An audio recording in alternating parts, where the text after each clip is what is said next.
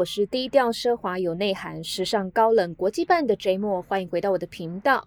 你可能发现呢，我前面的 opening 的音乐，还有我的开场白呢，都变了。但是不要担心哦，你们没有走错棚哦。这个节目呢，还是节目的妄想旅行，只是呢，我心血来潮，真的很想要把前面的这个片头呢换一换。其实通常啊，我每录一集这个 podcast，我都会回头反复听好几遍。然后呢，就在前几天我一听的时候呢，我就发现，哎呀，这个开场白怎么这么老派啊？我的 podcast 不应该是一个走在风口浪尖的时尚节目吗？虽然主持人呢是真的快要变大神了啦，但是年纪也不要从这边透露出来嘛，对不对？原本呢，我想说啊，等到做到第二季。或者是憋到四十集的时候有一个整数哦，我再换片头就好了。好，但是呢，我就看了这个星座运势，国师唐奇阳他不是每个月都会有一个当月运势的一个直播吗？然后他就把八月呢下了一个标题叫做“说干就干”的八月哦。好，也就是说，呃，你想到什么该去做就做吧。因此呢，我就找到适合的音乐，想好开场白了以后呢，我就把它改掉。那也刚好，因为我这段期间是一个频道的调整期嘛，所以各位可能也要有心理准备，就是我可能会想到什么就改什么。希望大家不要觉得我太随性啦。那各位有发现我前面念的那一串是什么吗？我说我是低调奢华有内涵、时尚高冷国际范的 J 莫。通常一般人不是都希望不要被贴上标签吗？那我呢？啊，反向操作，我不仅要往自己的身上贴标签，我还贴了金呢。首先，没有露脸的知识型 Podcaster，难道还不够低调有内涵吗？在我的频道，不用出门就能够知道时尚的天下事，当然非常的 international 啊。最后也是最重要的。虽然你我都不是过的什么样奢华的生活，而且有钱人呢跟我们想的就是不一样，但千万不要让贫穷限制了我们的想象哦。好的，那听完我刚刚的解释，虽然是真的有点像是往自己的脸上贴金，但是你觉得刚无得力？反正呢，我还是非常欢迎呢，大家能够留言给我，看喜不喜欢这个新的片头喽。OK，那回到今天的主题，我们要开始讲珠宝了。好，这个是来自于听众的点播。之前呢，我也一直想要找机会聊，但是呢，一直不讲的原因呢，就是怕大家觉得这个话题呢，因为不是日常生活所需嘛，可能会觉得有一点点远。但是呢，听众都已经开口了，我就使命必达。呃，我后来想想呢，其实各位在呃一些重要的人生阶段，可能也会去购买这样的产品。珠宝这种东西呢，可能会承载一些人与人之间的情感，但是它还有很大量的一些硬的知识呢，是可以去了解一下的。但是珠宝呢，毕竟它是一个比较专业的领域哦。那有些人会想说啊，你是什么咖哈？你有什么资格来讲珠宝相关的一些知识呢？实不相瞒哦，我其实是有 GIA 的应用珠宝专家文凭。GIA 呢是美国的宝石学院，那应用珠宝专家的文凭，英文叫做 Applied Jewelry Professional Program。那你要拿到这个证书的一个条件呢，就是你要学会有关于钻石、彩色宝石以及贵金属这三个领域的专业知识。那每一个领域呢，其实都要考一次试，考完一次了以后，他就会给你一张证书。集满三张呢，你可以再去换这张应用珠宝家的文凭。那原本考到的那三张证书，它是不会收回去的，所以你总共会有四张证书。那这个文凭呢，它比较着重在于，比如说你要去做销售珠宝，或者是呢，在这个珠宝行业做业务啊，还有呢，可能是想要教育训练的话呢，啊，就会需要这样子一个证书。但是它跟珠宝鉴定是不一样的哦。所以你今天假设要拿一个珠宝来让我鉴定它是真是假的话呢，啊，我就无法了。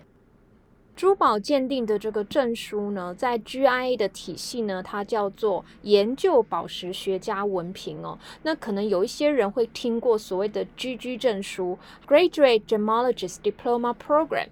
那不考珠宝鉴定的这个证照呢，有一个非常现实的理由哦，因为第一个呢，他学的这个时间呢非常的长，大概七个月，那他的这个学费呢也非常高，呃，目前我看官网上面呢要五十七万的台币。那我当时想呢，就是学珠宝这一块，只是因为呃，可能在教育训练这个领域的话呢，我有多一份专长。但是老实说呢，如果真的要用到珠宝鉴定的这个机会，它其实并不是很多哦，所以我才选择了啊拿这个应用珠宝家的文凭。那今天珠宝相关的主题呢，第一集还是会以大家可能比较有机会接触的钻石为主哦。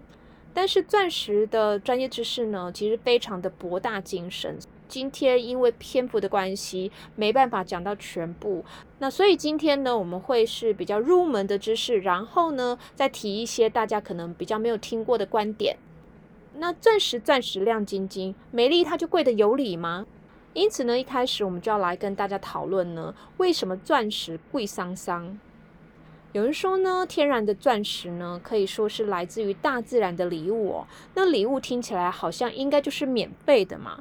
不过呢，天然的钻石是需要经过高温高压，然后很多次的地层板块挤压啊，火山爆发活动啊，经过上亿年的时间累积呢，才能够产生的一个矿石结晶。而且它又不像是路边的野花一样哦，可以随便采。基本上呢，你要找到能够开采钻石的这个矿床呢，有时候甚至要花上几十年的时间。再者呢，它必须要在一些比较特殊的环境。举例来说，俄罗斯的这个东西伯利亚的矿区呢，它的冬天的温度啊，有可能达到摄氏零下五十度这么冷。老实说，这样严峻的天气呢，几乎可以媲美南极或者是北极了。其实这样的条件连住人都很困难的，更何况呢？呃，现在开采钻石还是非常需要仰赖大量的人力的，这就增加了取得钻石的一个困难度。再来呢，钻石是在地底下的一定深度呢才找得到的啊。一般来说啊，就是挖这个矿的话，通常都要挖到大概六十几层楼的这个深度呢才找得到的哦。那目前挖的最大的一个钻石矿坑呢，就是我刚刚前面提到的，在俄罗斯东西伯利亚的这个矿坑哦。那它的这个直径呢，啊，有一千六百米，深度是五百三十三米。那如果我们都用一零一去衡量的话呢，啊，就是直径，就是这个洞的大小呢，哦，是横躺着三个一零一，然后深度呢是一洞一零一，并且还多了二十五米。你如果用空拍机的话呢，它就像一个深不见底的这个巨大黑洞。不要说人，可能连直升机掉下去呢，都很难再飞出来了。其实这也是非常破坏景观跟环境的。而且目前看来呢，好像没有一个矿区，他们挖完了以后呢，还会再把泥土再填回去的，所以就会留下那个巨大的洞。那你说挖出来的东西都是钻石吗？当然不是啊，其实它跟淘金是一样的概念。有人估算，你可能挖了大概一公吨的泥土哦，一公吨大概就是一千公斤。在一千公斤的泥土里面，你可能还找不到大概半克拉能够做成宝石等级的钻石哦，真的就像大海捞针一样。所以钻石的开采呢，它所要耗费的工程啊、人力呀，呃，可能是非常可观的，而且就跟挖煤矿一样呢，可能会有一定的危险。在上个世纪九零年代左右呢，有时候呢还时不时传出采矿公司呢压榨这些冒着生命危险为他们工作的这个劳工们哦，工时长、环境恶劣，然后给的薪水又非常非常的少。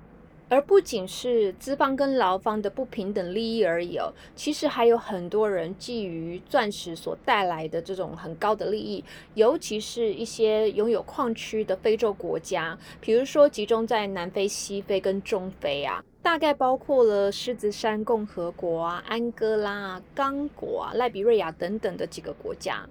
那这些政府呢，也想要去干涉采矿的公司，分食这个大饼。那结果呢，就发生了一些冲突哦，甚至是引发内战。那你知道子弹是不长眼睛的嘛？所以这些冲突事件呢，造成了哦，大概有三百七十万人呢，呃，因为这样子伤亡，而且很多都是无辜的民众。那因为长期战争下来呢，国内的这个经济呀、民生一定会不好，所以逼得很多人都想要纷纷逃离自己的国家。因此呢，引发了一波的难民潮，人数呢甚至高达六百五十多万人。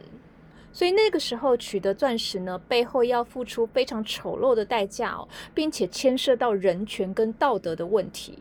啊，也因此呢，有越来越多的人呢，哦，其实是想要去抵制购买钻石的。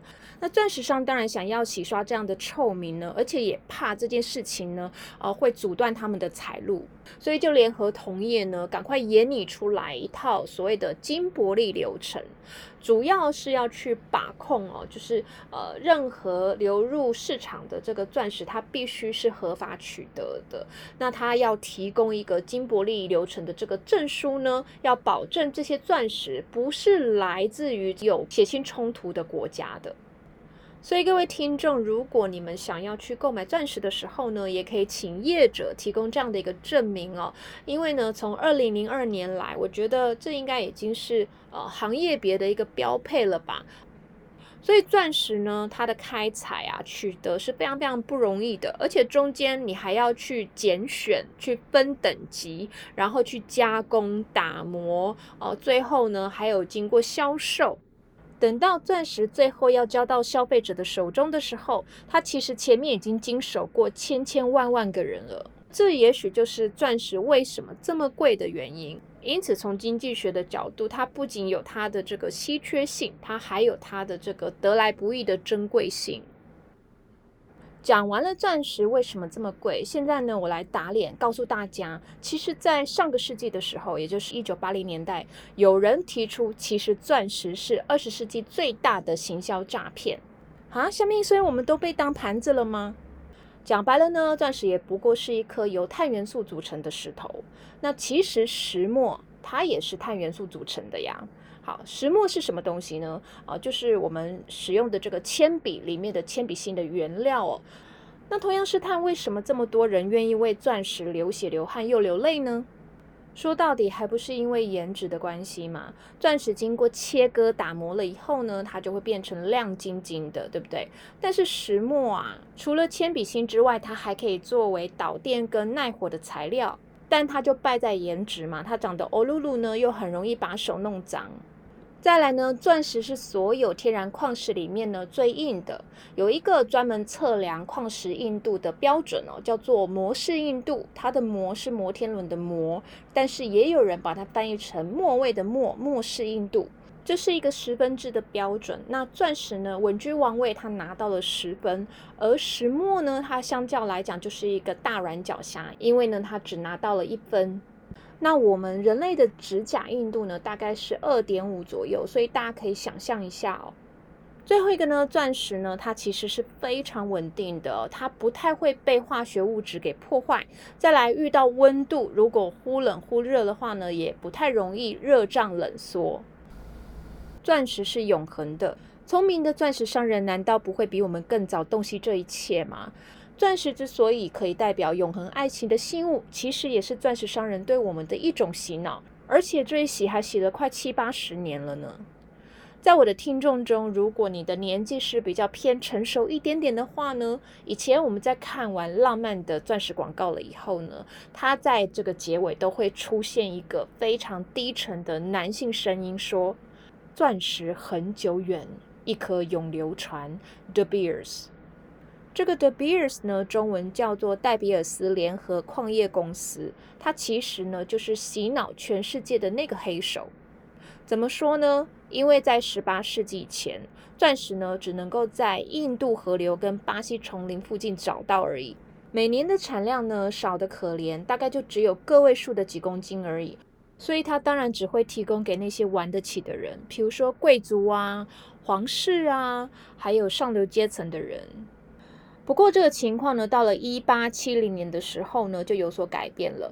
因为呢，那个时候有人找到了一个非常大的矿区在南非哦，据说能够拿来做宝石等级的这个钻石呢，就有一万公斤。